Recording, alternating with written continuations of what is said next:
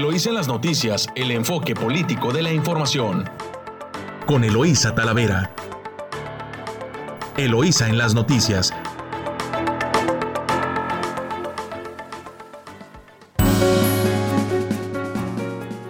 Muy buenos días, muy buenos días, Ensenada. Hoy ya es viernes 25 de junio.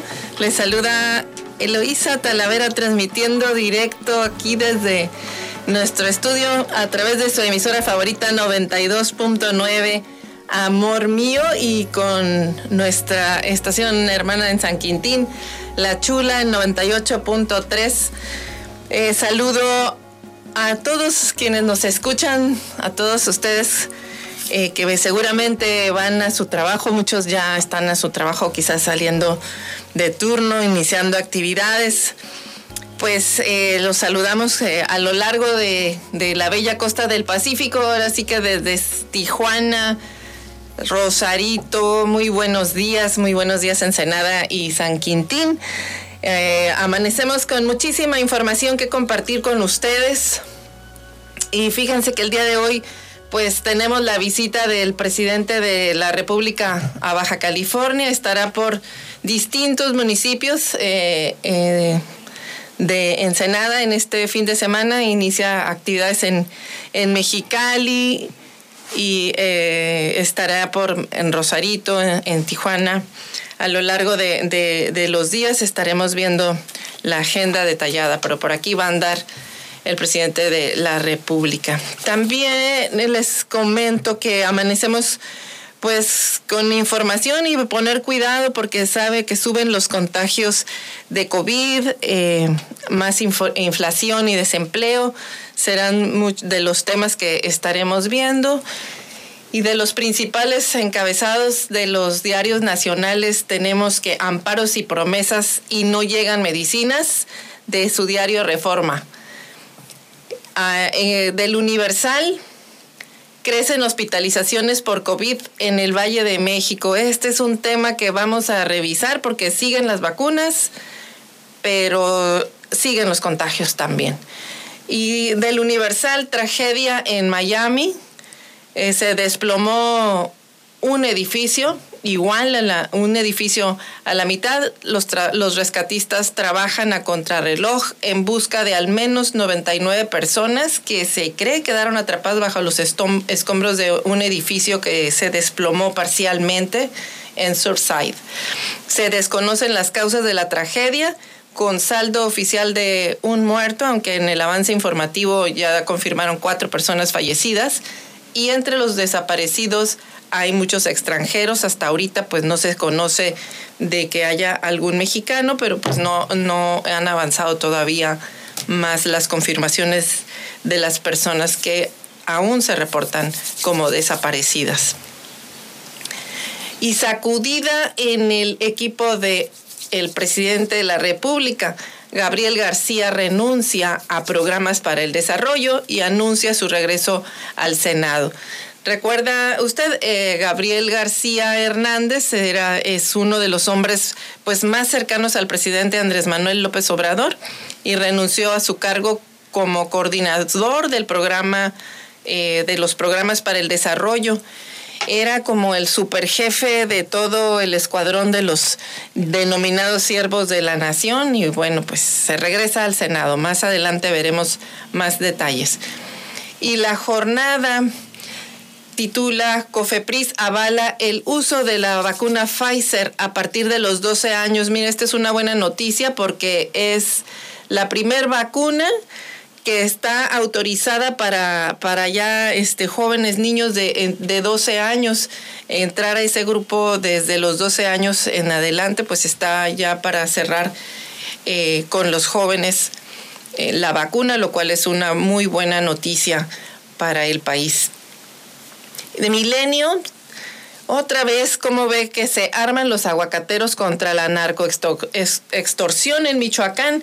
Otra vez, otra vez escuchamos este titular de que ya, se ya lo habían hecho en alguna ocasión y ahora de nuevo el cártel, los cárteles les exigen 50 mil pesos por hectárea a los productores a los productores de distintas localidades de, de Michoacán y pues aseguran que les sale más barato invertir en rifles y, de, y defenderse que estarles pagando eh, la extorsión a estos tipos. Y pues es que sigue creciendo la violencia en el país, desafortunadamente, y no se ve clara una estrategia. Y mire, este camino ya lo habíamos visto, el de que la gente se empiece a armar para defenderse.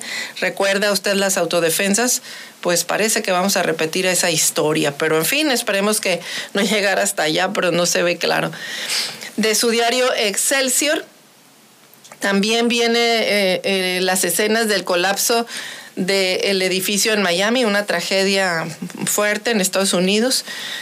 Eh, y que Aureoles presente pruebas si es necesario, dice el presidente de México. Y se refiere al tema a que el perredista debe aclarar eh, lo califica de amarillista al gobernador de Michoacán porque dice que lo acusa de que a Morena de que ganó Michoacán con ayuda de los criminales, del crimen organizado. Y es así le responde el presidente. Y de su diario El Financiero sorprende el Banjico y sube la tasa de interés.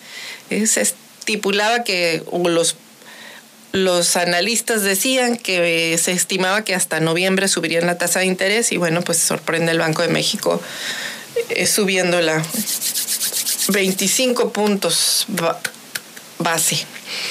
Y el, el, economista también, Banjico vuelve a elevar su tasa de interés luego de 30 meses a la baja. Pues así, así amanece eh, los encabezados nacionales las de ocho nacionales y vamos a entrar a lo local.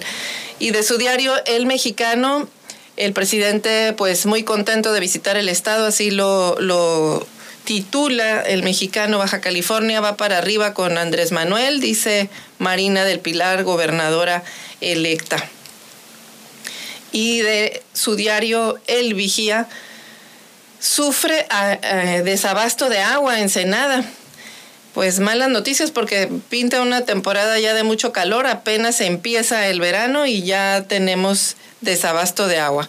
Jaime Alcocer Tello, subdirector técnico de la CESPE, anunció que por una reducción de la planta desalinizadora, la suspensión total del acueducto de flujo inverso, pues disminuyó un 25% la distribución del vital líquido en nuestra ciudad. Pues no son vamos a, sufrir. Eh, ya hemos vivido estas temporadas de suspensión de agua y no pinta nada bien.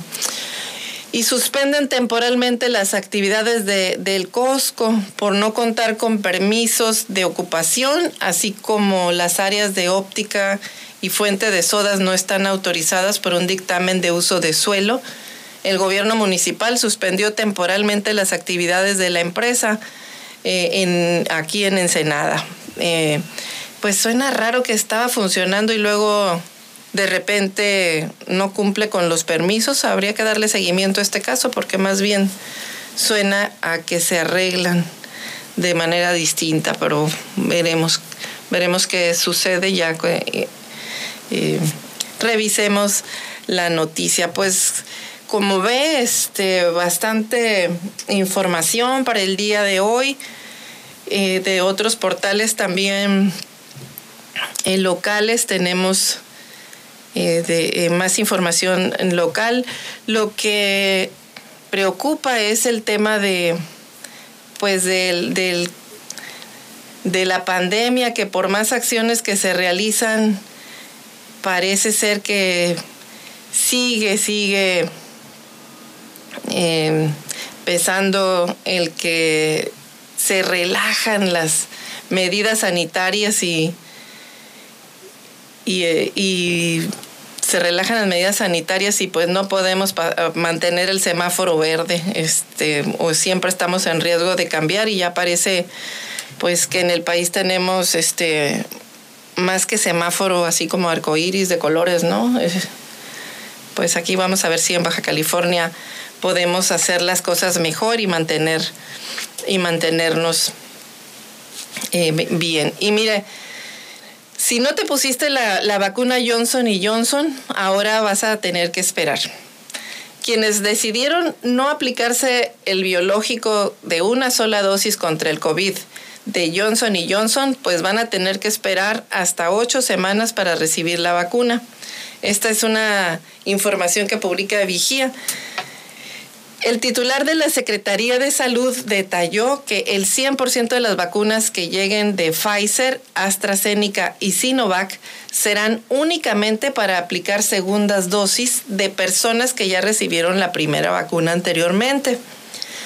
Recordó que ayer fue el último día de la jornada para la aplicación de la vacuna Johnson Johnson y que estuvo destinada principalmente a la población de 19 a 39 años en municipios fronterizos. Sin embargo, cualquier adulto que no haya sido vacunado anteriormente también podía recibirla. Y hasta el día de ayer, a la, por la tarde, solamente 59.63% de la población había sido vacunada con un esquema completo, entre los que destacan adultos mayores de 60 años, personal docente médico, personas de 50 o más, y además de quienes recibieron el, biológico Johnson y Johnson. Para poder llegar a la inmunidad de rebaño necesitamos que el 70% estén vacunados.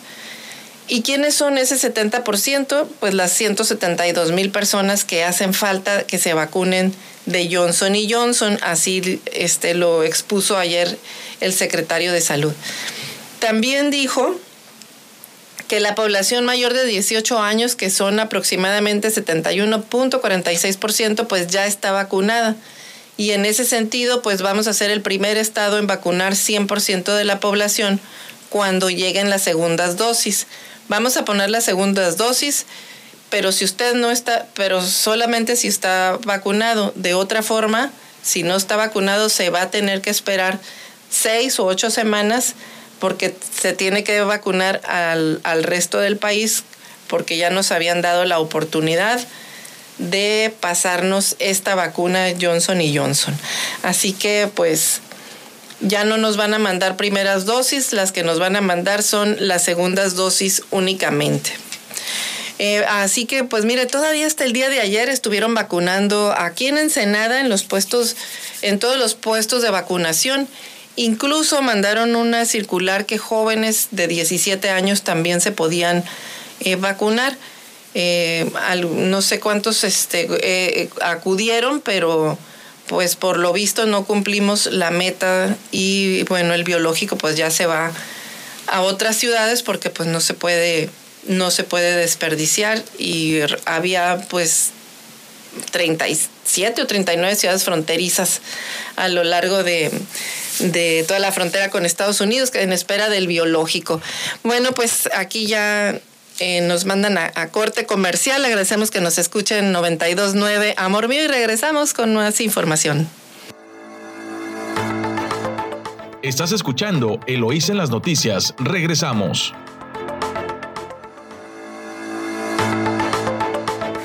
Agradecemos que nos siga escuchando tan temprano aquí en eh, a través de su emisora favorita Amor Mío 92.9. Y fíjese, comentaba pues que no sabíamos cuántas personas habían vacunado. Ayer publica su diario El Vigía que ayer se aplicaron más de 120 mil dosis a mayores de 18 años en Ensenada. En estos días de la jornada de vacunación para personas mayores de 18 años, sí se registró poca afluencia en comparación con los primeros tres días. Sin embargo, lograron vacunar a 120 mil personas. Eh, con las 120 mil dosis que se tenían destinadas para el municipio. Así lo informó Ángel Iván Alvarado López, quien es jefe de la jurisdicción pues, de los servicios de salud en Ensenada. Comentó que, que de tres de, cada cuatro adultos ensenadenses se vacunaron y junto con las personas que ya tienen el esquema completo eh, y las que faltan eh, por aplicarse las segundas dosis, pues con todas ellas en conjunto se va a llegar al 70%. En Ensenada la meta era vacunar a más de 220 mil personas, situación que pues ya es un, es un hecho con, Con la Johnson y Johnson se aplicaron más de 120 mil dosis y hay quienes aún esperan recibir la segunda dosis de algún biológico porque pertenecen a los grupos etarios de 40 o más años. Y aunque es cierto que se estimaba eh, un 20% de la población rechazarían la vacuna Johnson y Johnson, el funcionario indicó que aún a pesar de eso hubo buena respuesta por parte de los ensenadenses. Recordó él que se abrieron los tres puntos de vacunación masiva con mayor cantidad de vacunadores para hacerlo el proceso mucho más ágil. Y finalmente, pues los puntos eh, recuerde, fueron el Riviera, el Centro Cultural Riviera, fue el que más personas vacunó, después la segunda zona militar y por último la región naval. Sin embargo, pues el llamado es para que eh, no dejemos las medidas, de aplicar las medidas sanitarias, porque fíjese usted que en muchos estados se ha relajado se ha relajado las medidas de, inocuidad y la pandemia lo que es un hecho es que ahí está, no ha bajado. Y siguen los contagios y hay, sí existe el riesgo de una tercera ola de contagios fuerte, la están tratando de evitar a toda costa, pero como ya le hemos mencionado, el hecho de que tengamos el semáforo verde y que ya estamos vacunados, eh, empiezan los eventos masivos, se relaja mucho el tema de, cuidar la sana distancia, de utilizar el cubrebocas y lavarse frecuentemente las manos, que realmente pues no son medidas pues complicadas, pero pues se va generando confianza y pues el bicho ahí está.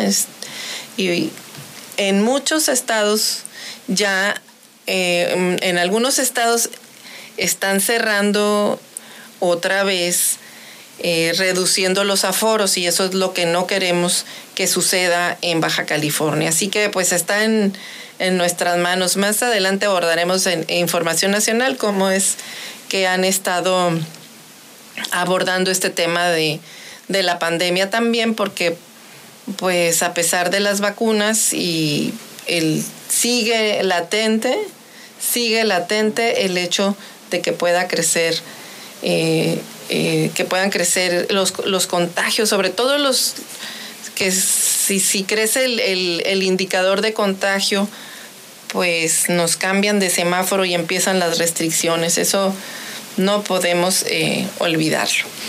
Y aquí en Ensenada también empiezan actividades eh, más actividades ya en la normalidad y el día de hoy invitan, por ejemplo, a la conferencia sobre el defensor de Baja California, Antonio Melendres, para que la población conozca uno de los héroes emblemáticos de Ensenada y Baja California.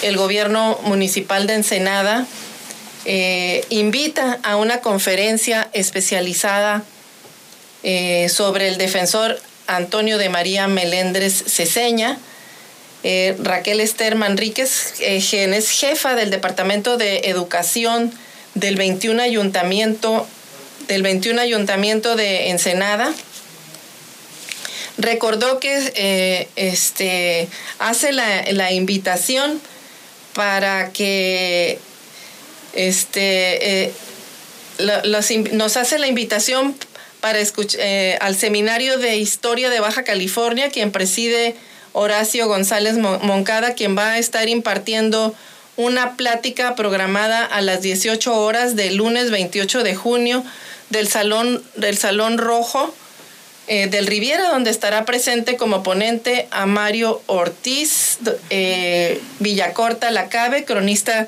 de la ciudad de Tijuana.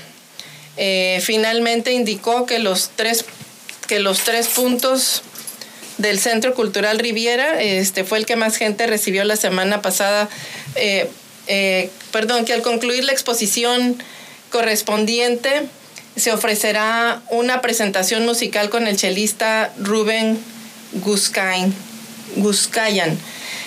Eh, así que ahí está la, invitación este, para escuchar a esta plática que será está programada hoy para las 6 de la tarde. Eh, perdón, la plática está programada para el 18, a las 18 horas del lunes 28 de junio en el Salón Rojo del Centro Social, Cívico y Cultural Riviera. Eh, una, disculpa. Eh, la, la convocatoria y la invitación para escuchar la conferencia sobre este defensor de Baja California, Antonio Melendres, es para el lunes 28 a las 18 horas en el Salón Rojo del Centro Social, Cívico y Cultural eh, Riviera.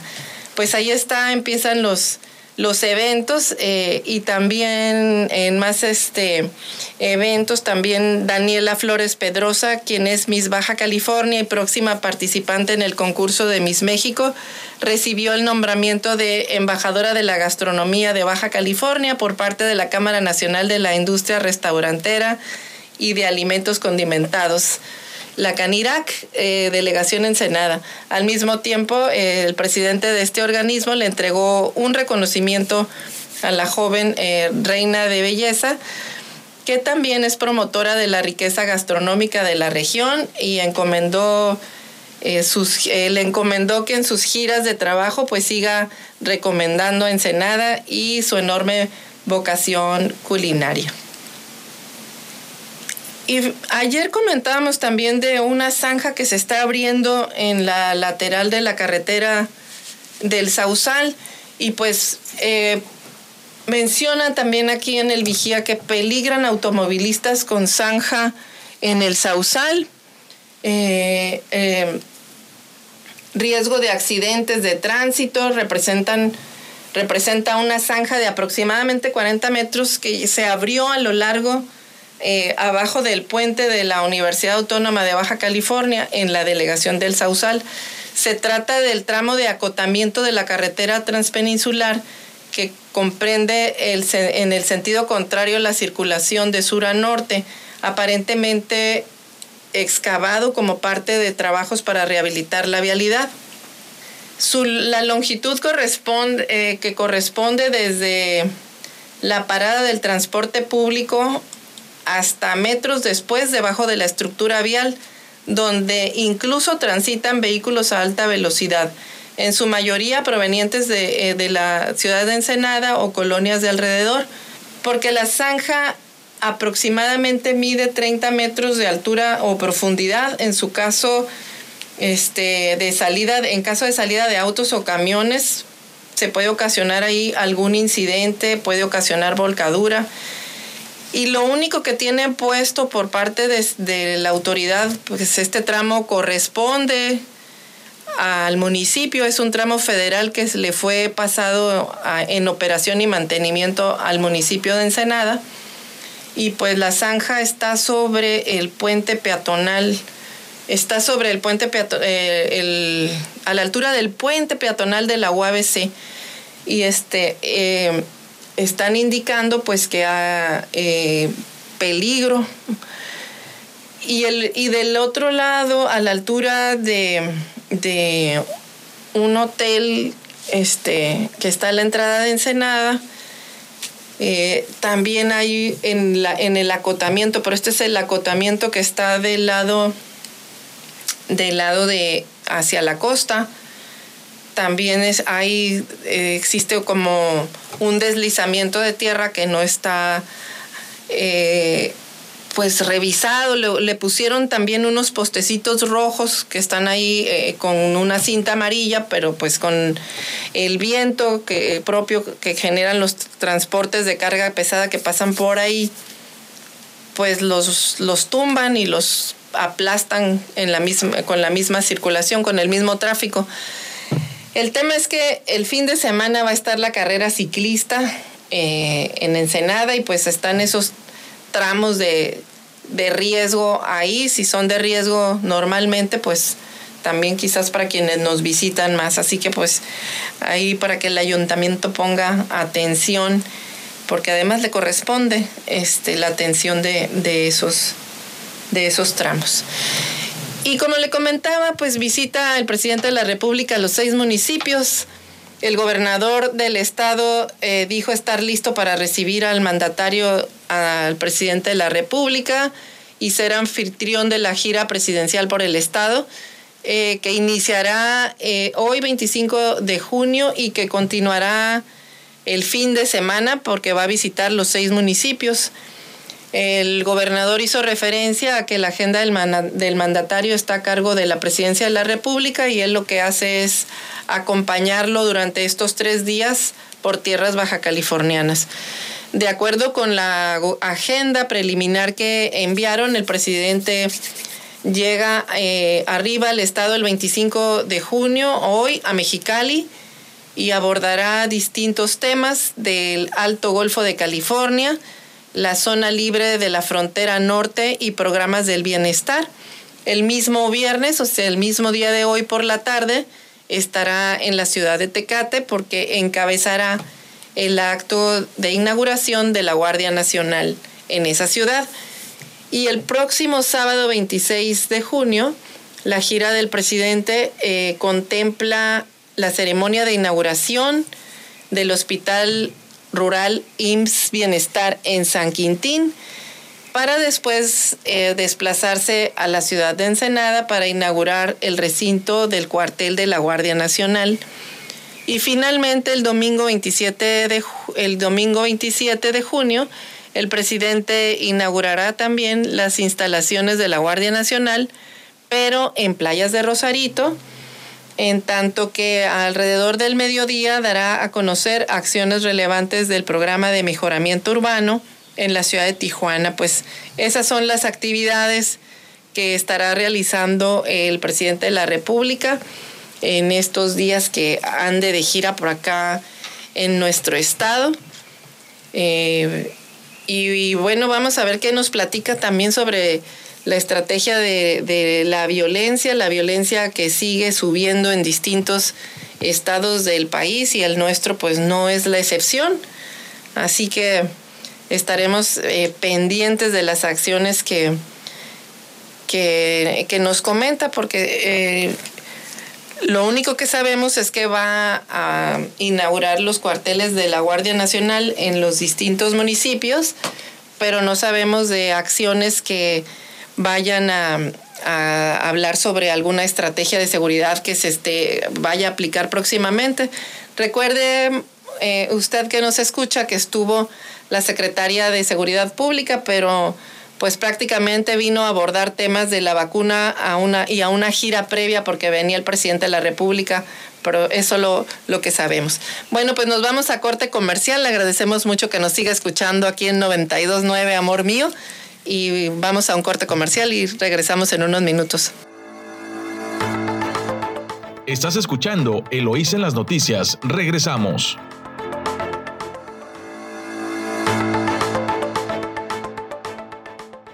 Estamos de regreso aquí en su emisora favorita, Amor Mío 92.9. Agradecemos mucho que nos escuche eh, esta mañana tan temprano, son las 7 de la mañana con un minuto de hoy, viernes 25 de junio. Y bueno, pues ya entramos al verano y el desabasto de agua lo veníamos este, mencionando no solamente en el estado, sino en el país, pues que ha sido eh, tiempo de muchas sequías y pues aquí están las consecuencias, ¿no? Sequía, hemos mencionado también eh, flujos, eh, capacidades de las presas reducidas y pues eh, aquí están las ya las consecuencias de pues en parte de este de estos fenómenos que derivados también pues del cambio climático que no hay lluvias tan frecuentes y, y pues ya empieza a ocasionar eh, trastornos y ahora pues nos toca aquí en, en nuestro estado y en Ensenada. Ensenada empieza a sufrir ya desabasto del 25% de agua que recibía normalmente debido a la suspensión total del flujo inverso. Este flujo que abastece la zona norte del puerto y la reducción de los 250 litros por segundo a 115 litros por segundo del agua generada por la planta desalinadora también, pues eh, dice eh, Jaime Alcocer Tello, subdirector técnico de la Comisión Estatal de Servicios Públicos de Ensenada, la CESPE, eh, en conferencia de prensa explicó el por qué se está generando la escasez de líquido en distintos puntos de la ciudad y del municipio. En el caso de la región norte y la zona urbana, El, el, funcionario estimó que posiblemente a mediados de la siguiente semana se pudiera abastecer con un porcentaje muy bajo esa área y con respecto a los problemas de la planta desalinadora, explicó que resolver el, el problema que, se que enfrenta esa empresa con la toma de agua oceánica podría ser hasta dos meses. Explicó que se tenía un abasto normal en la calidad en la ciudad de alrededor de, de 1.165 litros por segundo, pero esto se redujo a 870 litros por segundo. Una reducción de 295 litros por segundo es lo que ha impactado principalmente a la zona norte de la ciudad, aunque también en la parte sur del puerto se está registrando escasez. En una exposición, eh, en su exposición, el funcionario hizo énfasis en las malas condiciones de la infraestructura hidráulica con la que cuenta Ensenada, y ello pues debido a la antigüedad de la misma y que no se aplicaron inversiones para renovarla en años pasados. Sobre el llamado flujo inverso que trae agua eh, que procedente de Tijuana y la misión hacia la parte norte ensenadense, señaló que actualmente se suspendió totalmente el suministro por esa vía y los pozos que, tienen, que se tienen conectados a esa línea pues también presentaron fallas en la operación. Alcocer Tello negó que vaya a implementar sistemas de tandeos o racionamientos de agua, pues aplicarlos representa problemas técnicos que realmente eh, más problemas que es eh, que realmente eh, satisfacer la demanda de abasto en algunos puntos de la ciudad. Pues bueno, no van a, no, no va a ver, pero este tema de la desalinadora sí recuerda usted que parece ser que es el mismo problema, el tubo de donde absorbe agua para del mar para desalinar, desalinizarla, pues parece que hay corrientes y seguramente lo, lo siguen los mismos problemas que que al principio se tuvieron para ponerla a funcionar. Eh, esperemos que, pues aquí hablan de dos meses para que esté en, funcionamiento. Esperemos que sí sean dos meses, pero desafortunadamente son los dos meses de verano, los más calientes donde van a afectar. En otra orden de noticias, suspenden temporalmente las actividades del Costco por no contar con permiso de ocupación así como las áreas de óptica y fuente de sodas no están autorizadas por un dictamen de uso de suelo, el gobierno municipal suspendió temporalmente las actividades de la empresa Costco de México en Ensenada. Durante la tarde de ayer, cuando fueron, eh, se realizó un operativo para aplicar dicha medida cautelar con el apoyo de, los eh, de seguridad pública, quienes resguardaron el inmueble bloqueado con carritos en su entrada. Héctor Villalobos Buelna, director de la Administración Urbana, Ecología y Medio Ambiente, precisó que se incumplían varios artículos del reglamento de edificaciones para el municipio de Ensenada. Indicó que es una edificación que no cuenta con permisos de ocupación, los cuales deben ser autorizados por dicha dirección al término de la obra. Aunque el edificio se construyó de acuerdo al proyecto aprobado que cumple con los lineamientos establecidos en los reglamentos, Luego se adecuaron las áreas de óptica y fuente de sodas, mismas que no son aptas para el fin señalado según la licencia de construcción. Por lo anterior, el funcionario estimó que puede presumirse que representan un peligro para la salud y la integridad de las personas que allí laboran y los clientes. El funcionario precisó que la inmobiliaria eh, y la empresa, de acuerdo con el expediente, tienen el dictamen de uso de suelo para operación de la tienda de autoservicio y farmacia con el nombre comercial, asimismo como construcción de estacionamiento anexo, construcción y operación de supermercado de autoservicio, centro llantero, farmacia interior y venta de vinos y licores en envase cerrado. Insistió que aunado a la omisión del aviso de terminación de la obra y permiso de ocupación de la misma, las actividades de óptica y fuente de sodas no están autorizadas para el uso de suelo. Bueno, pues ahí está eh, este tema. Yo no sé si se va a tardar muchos días cerrados, pero pues como que se tardaron en revisar la licencia porque ya tiene varios años funcionando el Costco en Ensenada y con esas áreas abiertas también. Pero pues ahí está.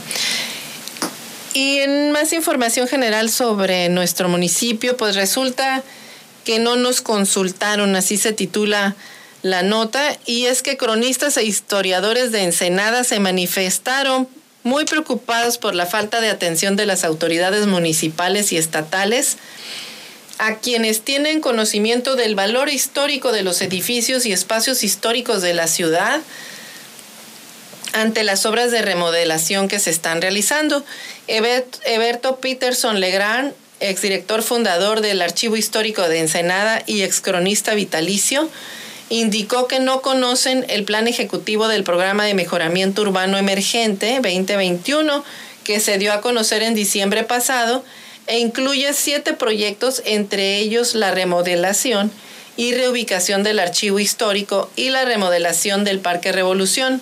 Mencionó que le preocupa que la preocupación se basa en que no se les consultó para ver el plan ejecutivo del proyecto y dar su opinión en forma propositiva, como normalmente se consulta a los geólogos para que determinen si es factible construir o no y evitar problemas a futuro para que no se pierdan artículos valiosos. El archivo histórico, eh, Peterson Legrand señaló que la remodelación que se realiza con el antiguo mercado municipal, que se ubica en la calle Tercera y Gastelum, implica reubicar el archivo histórico en el segundo nivel, dando preferencia a la sección comercial. Al respecto, Horacio González Moncada, presidente del Seminario de Historia de Baja California, agregó que según el proyecto del archivo histórico estará junto al área de comida que, que pone en riesgo el acervo cultural. Añadió que el acervo implica mucho peso para estar en un segundo nivel, además de que el proyecto solo habla de equipamiento como edificio y no del equipamiento del archivo histórico. Respecto a la remodelación del Parque Revolución, en donde se instalará la Plaza del Músico, Peterson Legrand recordó que es un espacio de finales de 1890 que empezó como jardín botánico y en donde las familias se reunían y organizaban distintos eventos. Indicó que lo único que se sabe hasta el momento es que demolieron el kiosco del parque, que era de la década de los años 50, y se desconoce qué se construye eh, actualmente y los planos del proyecto y pues con justa razón eh, se protestan, no, no los consultaron.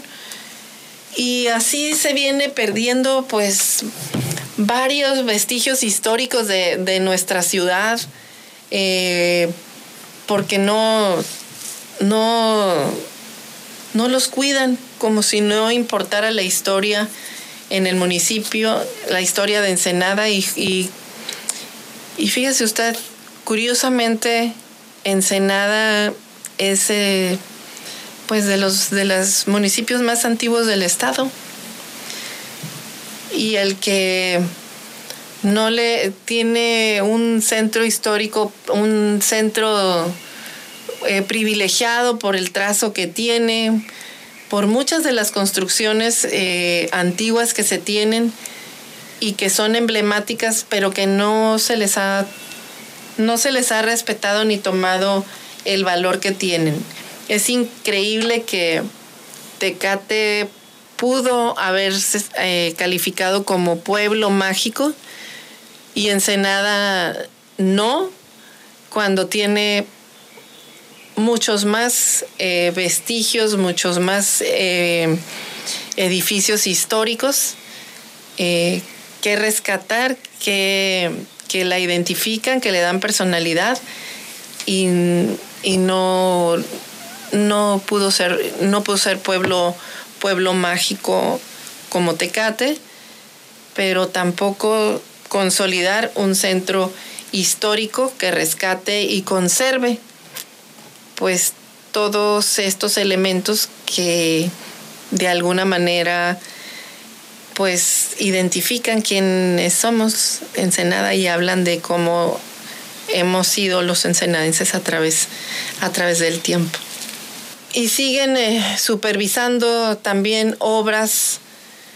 Eh, la SIDURT sigue supervisando pavimentaciones en la zona urbana y rural el avance de las obras de pavimentación que lleva a cabo la Secretaría de Infraestructura, Desarrollo Urbano y Reordenación Territorial, la CIDURT, en Ensenada fue supervisado personalmente por la titular de la dependencia, eh, Karen Postewait Montijo.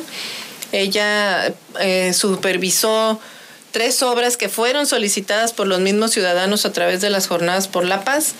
En la colonia Gómez Morín se pavimenta y se realiza la instalación del drenaje en la calle principal Manuel Cloutier con una inversión de 22 millones 700 mil pesos para beneficiar a 7.500 personas. Eh, y en, las delegaciones también se están eh, pavimentando vialidades en la delegación de Ojos Negros y en otras. Pero bueno, seguimos más adelante, llegamos a, corte comercial y aquí Camila López nos manda a corte. Eh, regresamos en 92.9, Amor Mío, con más información. Buen día. Estás escuchando Eloís en las noticias. Regresamos.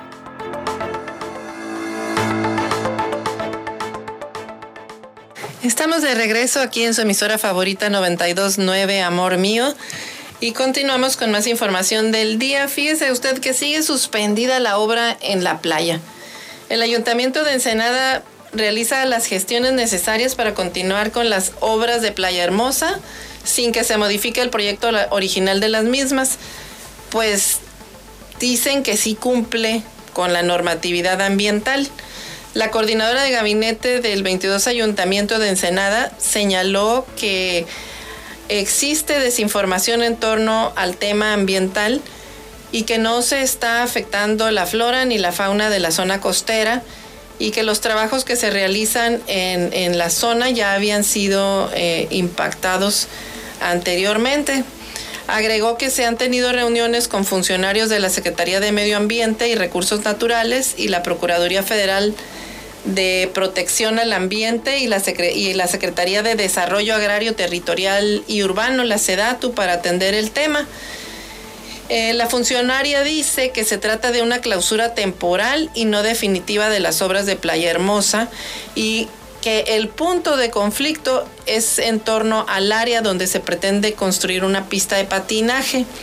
Indicó que hasta el momento no se contempla una modificación del, del proyecto original y aseguró que el manifiesto de impacto ambiental se entregó en tiempo y forma, por lo que los especialistas de la, de la SEDATU están exponiendo sus argumentos a favor del proyecto ejecutivo tal como fue autorizado. Eh, sin embargo, la coordinadora de, gabinete municipal dijo que no descarta la posibilidad de algún ajuste, pero que eso se haría en el supuesto de que se pusiera en riesgo el resto del proyecto y del presupuesto autorizado. Las obras tienen un monto asignado por 35.8 millones de pesos que contemplan la instalación de sanitarios, módulos para la venta de comida, canchas de voleibol playero, un andador, áreas verdes y una pista de patinaje. Eh, se inició en marzo y fue suspendido en mayo por, por no contar con los permisos ambientales. Eh, luego de que grupos ambientalistas también interpusieron un amparo que obligó, obligó a la Profepa a intervenir.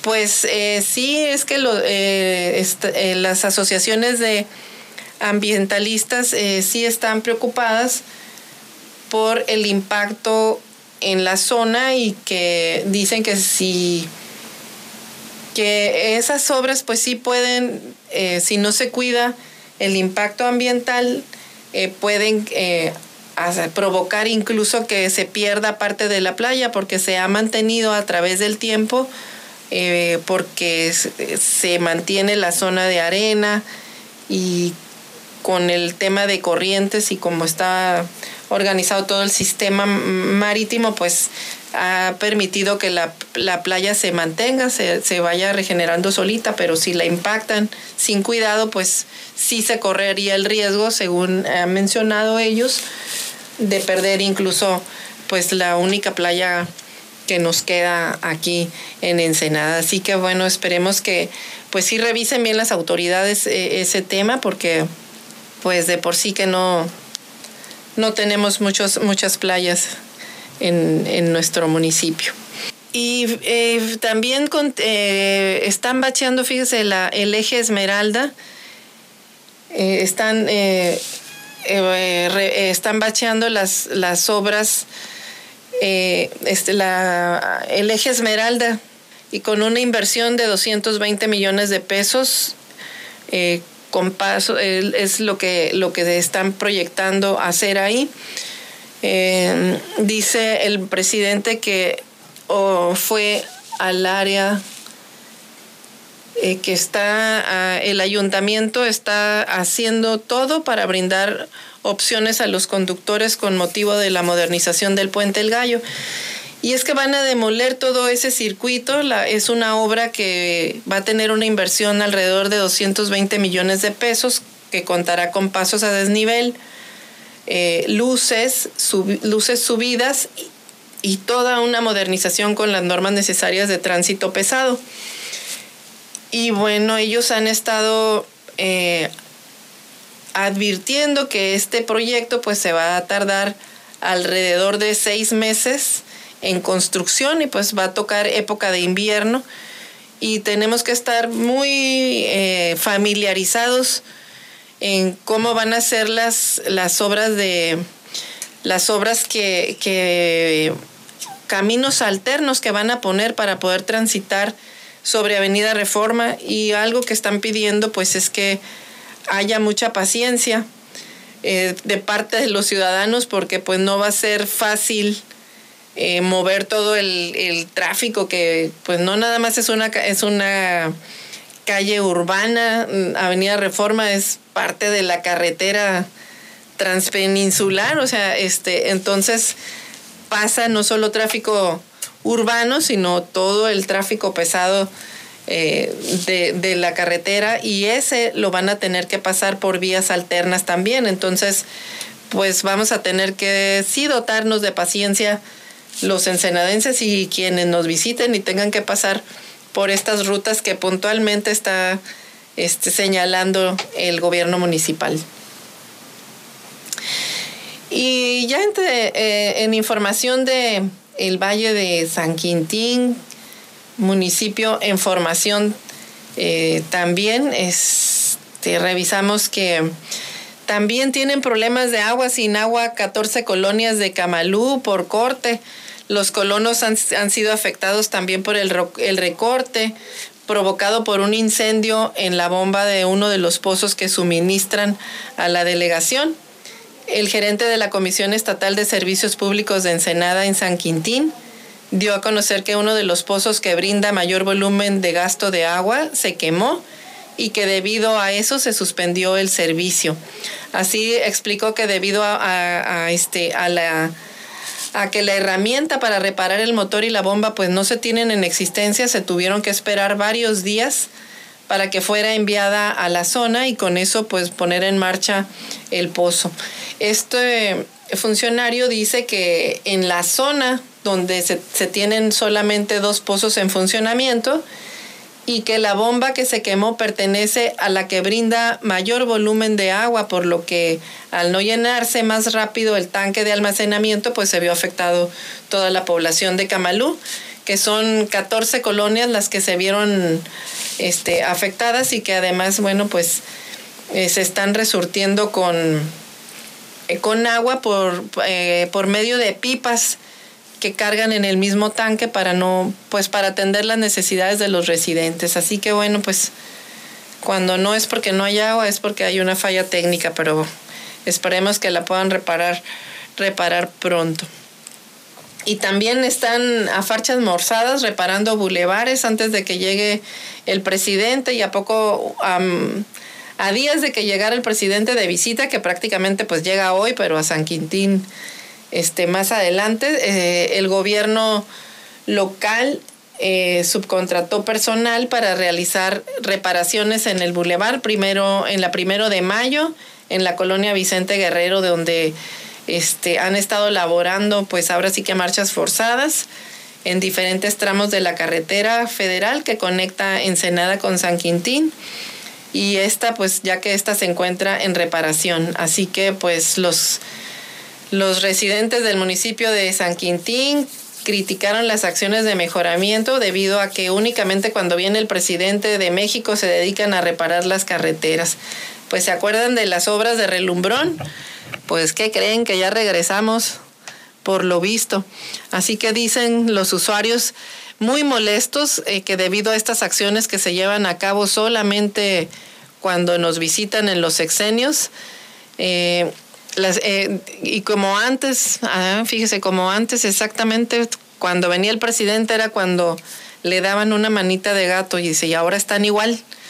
Viene el presidente y hasta ahora se les ocurrió que había que revisar y reparar la carretera y el bulevar por donde va a pasar el presidente de la República. Pues así, así están los temas en, en San Quintín. Y, em, y continúan, fíjese, los accidentes. Desafortunadamente fallecieron dos personas la madrugada de, del jueves en, en, dos lamentables hechos en Ensenada, uno en Ensenada y otro en Rosarito. El primero, eh, eh, falleció una persona y en, en, Rosarito desafortunadamente un elemento de la policía este, fue quien falleció en Rosarito. En, en accidentes vehiculares, lamentablemente, fíjese, el de Rosarito, un joven, un joven bajo el influjo del alcohol, eh, se estrella con, con, una patrulla y pues fallece un, un policía y otro está muy mal herido. Y lo más triste pues es que el que ocasiona el accidente es un joven de 24 años bajo el influjo del alcohol. O sea, si toma, no maneje. Jóvenes, yo sé que es verano, hace calor, este, no tienen miedo, pero es su vida y la vida de los demás la que está en riesgo siempre.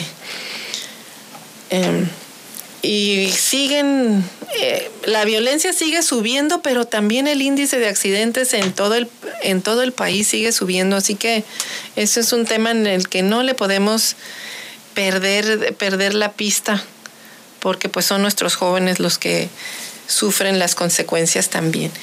Y yéndonos a notas de orden nacional, fíjese usted que eh, cae cultivo de la, de la amapola. El cultivo de, de, amapola en México registra una tendencia a la baja, de acuerdo con un informe mundial de drogas 2021.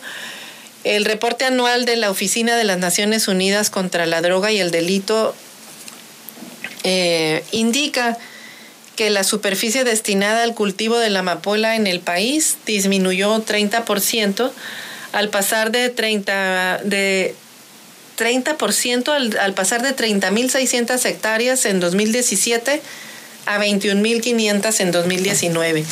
El último año, con la información disponible para la, estimación eh, que se tiene, apunta que la cifra de 2019 es la más baja que se ha obtenido desde 2014, que era el, antecedente anterior.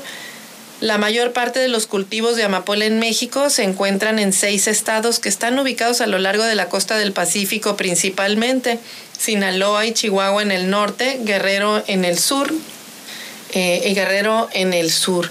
Pues eh, se estima que la superficie cultivada represente, eh, ha disminuido y esto pues de acuerdo a imágenes satelitales eh, en un porcentaje importante. Bueno, pues aquí llegamos a corte comercial, continuamos en unos minutos con, con más información. Recuerda que nos escucha en 92.9 Amor Mío. Estás escuchando Eloís en las noticias. Regresamos.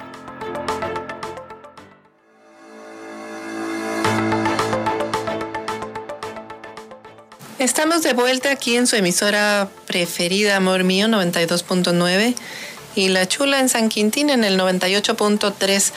Y hablábamos sobre este informe de la reducción de, de la superficie de siembra de la amapola en México de acuerdo a este reporte de la Oficina de las Naciones Unidas. Mire, de acuerdo al, organismo, México se ubica como tercer lugar a, nivel mundial por superficie destinada al cultivo de la amapola, con un 9%, del total después de, otros países. Además este, de la producción de amapola, eh, eh, en México son, es de 21 kilos, de 21 kilos Eh, sin embargo, la producción potencial de goma se mantuvo estable con la disminución solo de 10 toneladas métricas en 2019, lo que representa 2% menos que el año pasado. La concentración de morfina en la goma de opio fue de 17.6%. Eh, el informe indica que se ha consolidado la participación de los grupos del crimen organizado mexicano en la exportación de heroína y fentanilo y sus análogos a Estados Unidos. La proporción de heroína y morfina que se consume en Estados Unidos que procede de México como país productor o de tránsito pasó de 38% en 2008 a 98% una década después, en tanto que los envíos a México de fentanilo de otros países como la India y de precursores químicos procedentes de China para la fabricación clandestina han aumentado en los últimos dos años. Los principales participantes en el tráfico de fentanilo señala son los cárteles de Sinaloa y Jalisco Nueva Generación.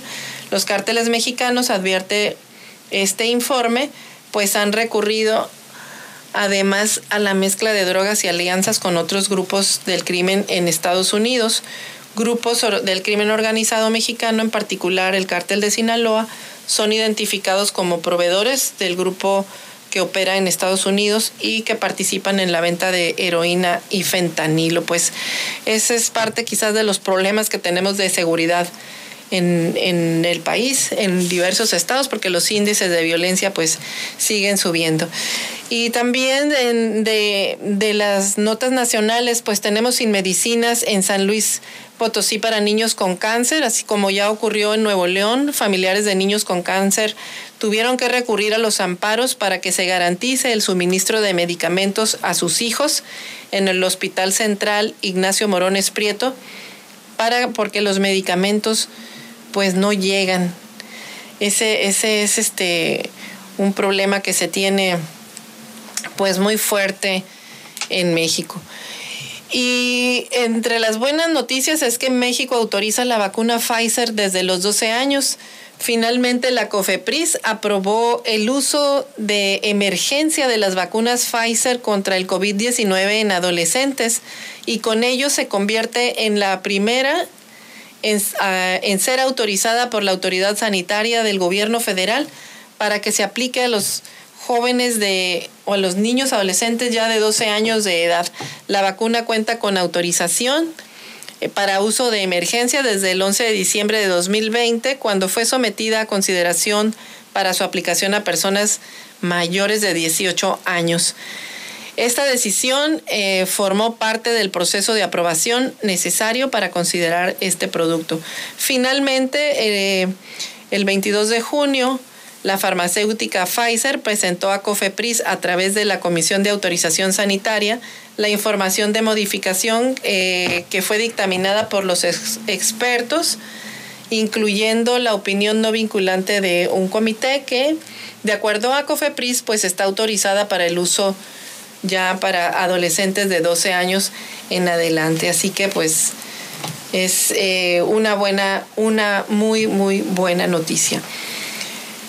Y mueren pacientes sin vacunar de COVID-19. Las defunciones del virus han disminuido a 300 por día, pero esa cifra, cifra podría ser menor si se aplicaran las vacunas. Esto es en en información, eh, eh, en otra información internacional.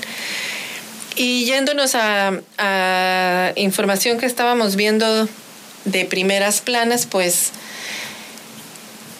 eh, este tema de, de, que siguen los las vacunas que la gente amparándose porque no, no hay vacunas los amparos, promesas y, siguen, las medicinas no llegan y por eso mencionábamos esto de San Luis Potosí. Y la preocupación también es porque en el Valle de México están aumentando las hospitalizaciones por COVID. De mayo a junio los centros de salud ya empiezan a mostrar saturación en terapia incentiva, pasando de 6 pacientes a 14. En Baja California Sur, por ejemplo, enfrentan el mayor rebrote de contagios durante la pandemia. Esto está pasando ahorita, por eso están pidiendo pues que no bajemos la guardia. Hay aumento de casos en la zona metropolitana de la Ciudad de México, en el Valle de México, pero también en Baja California Sur. Eh, ellos están ahorita eh, enfrentando el mayor repunte de contagios durante la pandemia, eh, con un registro de hasta 400 nuevos casos cada día y la presencia de tres variantes del virus. El escenario es tal que ha obligado a las autoridades del Estado a subir el nivel de alerta en el semáforo epidemiológico y ya empezaron a restringir actividades y a alistar a una mayor disponibilidad de camas. Así lo informó el secretario de Salud y lo atribuyó a la situación de las aglomeraciones por las campañas electorales. Fíjese usted, también ese tema lo habíamos comentado, que los cierres de campaña masivos habían relajado el tema de la pues de la sana distancia y de las medidas de, de salubridad y ahí está el resultado. Así que nos dejen de utilizar el cubrebocas y el lavado frecuente de manos. No está eso que es poquito lo que nos piden. Y eh, fíjese usted aquí también en, en, el Universal, se habló de que sacudida en el, en el equipo de Andrés Manuel López Obrador. Y es que sin previo aviso, Gabriel García Hernández, uno de los hombres más cercanos al presidente, renunció a su cargo como coordinador general de los programas del desarrollo el mero jefe de los siervos de la nación en todo el país, ¿cómo la ve? Esa estructura que anduvo casa por casa repartiendo y levantando información. Desde esa posición, el señor comandaba un ejército de 20 mil servidores de la nación en los y a los 32 superdelegados del gobierno federal y tenía a su cargo un presupuesto de más de 300 mil millones de pesos para planes sociales. El anuncio lo hizo el propio funcionario durante una breve entrevista que le hicieron eh, y la presidencia pues no había hecho comentarios al respecto. Eh, él regresa a ocupar el escaño en el Senado y su suplente era Alejandro Peña, quien irá a labores de Morena, así lo, lo informó él. Y lo que dicen en los corrillos políticos es que perdió la Ciudad de México y en el Estado de México y pues que por eso lo regresaron al Senado. Vaya usted a saber si es así o si es distinto, pero es todo lo que se comenta por ahí. Y en la... Eh, eh, los aguacateros se arman contra la narcoextorsión en Michoacán. Fíjese, otra vez, cansados del asedio y la extorsión del crimen, 3.000 productores de aguacate, zarzamora, mango y guayaba de los municipios de El Salvador Escalante, Ario de Rosales, Nuevo Urecho y, y Taretan en Michoacán decidieron levantarse en armas para defenderse de los cárteles de la droga. Queremos ser enfáticos, no somos autodefensas ni grupos delincuenciales. Aquí lo único que sabíamos manejar era el machete y el asadón, dicen ellos. Pero ahora nos hemos visto en la necesidad de adquirir armas, aún con el miedo que nos da no saberlas utilizar. Así lo dicen estas personas que ya no aguantan la extorsión y es que mire usted les están cobrando ellos eh, 50 mil pesos por hectárea los cárteles de la droga pues dice que les sale más barato defenderse que pagarles y pues eh, así es luego como empiezan a nacer esas historias que ya habíamos visto y al que sí sorprendió fue el Banco de México y sube las tasas de interés eh, con tres votos en contra y dos, la Junta aumenta un cuarto de punto y ven más alzas los analistas.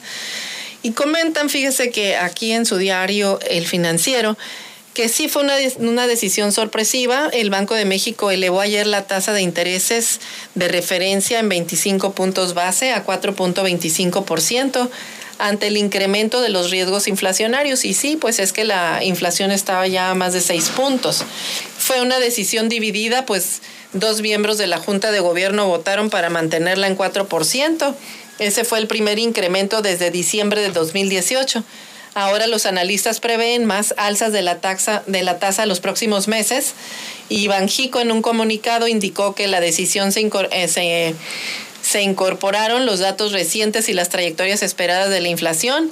Ahora prevé que la inflación converja a la meta de 3% hasta el tercer trimestre de 2022 y no en el segundo como lo tenían previsto. El banco vio necesario forzar la, postura monetaria para evitar afectaciones de inflación. Eh, y es que por presión, eh, presiones por alimentos y servicios aceleraron la inflación. Esta subió a 6.02% anual, así este, estaba ya el día de ayer. En la primera quincena del día de junio, la inflación fue de 0.34% la más elevada en un periodo igual desde 2002 y fue impulsada pues por los precios de alimentos y servicios. Le atribuyen mucho al alza del precio del tomate, por ejemplo, en la canasta básica, así como por las continuas alzas que se tienen de gas LP y las tarifas eléctricas. Así que el índice eh, de precios al consumidor registró un incremento anual de 6.02%, con lo que acumuló ya siete quincenas fuera de, del rango objetivo que se había previsto el Banco de México.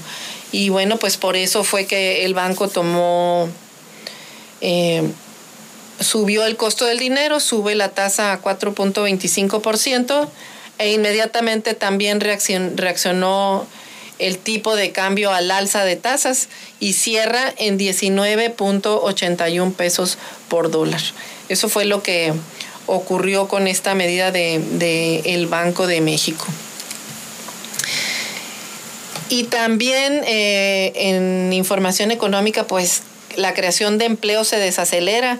En mayo se generaron en el país alrededor de 56.303 plazas laborales, que es la cifra más baja del periodo de recuperación de plazas y aún hay un déficit de 854.730 empleos. Pues hasta aquí la información el día de hoy. Agradecemos que nos haya escuchado esta semana en nuestro horario de las seis y media de la mañana y agradecemos eh, mucho y, y lo invitamos para que nos siga escuchando de lunes a viernes en punto de las seis y media de la mañana. Muchas gracias, que tenga usted excelente fin de semana. Gracias por escucharnos en Amor Mío 92.9 y en La Chula en San Quintín en 98.3.